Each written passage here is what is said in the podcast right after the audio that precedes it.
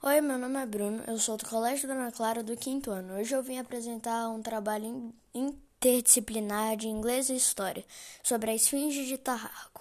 A esfinge de Tarrago é uma estátua feita de granizo ascaroso, sendo da dinastia egípcia, pertencendo do reino de Cuxi, que hoje em dia é encontrado no Museu Britânico de Londres. A esfinge de Tarrago é pequena, tendo em torno de 73 centímetros. Ela é, porém, notável nas suas características egípcias. A esfinge é tratada como um corpo de um leão com a cabeça de um humano, sendo assim inspirada em hieroglifos. Nessa estátua retrata-se um grande rei de Taraka, o quarto faraó que dominou sobre os reinos de Cuxi e o Egito no terceiro período intermediário. E foi isso, espero que tenham gostado.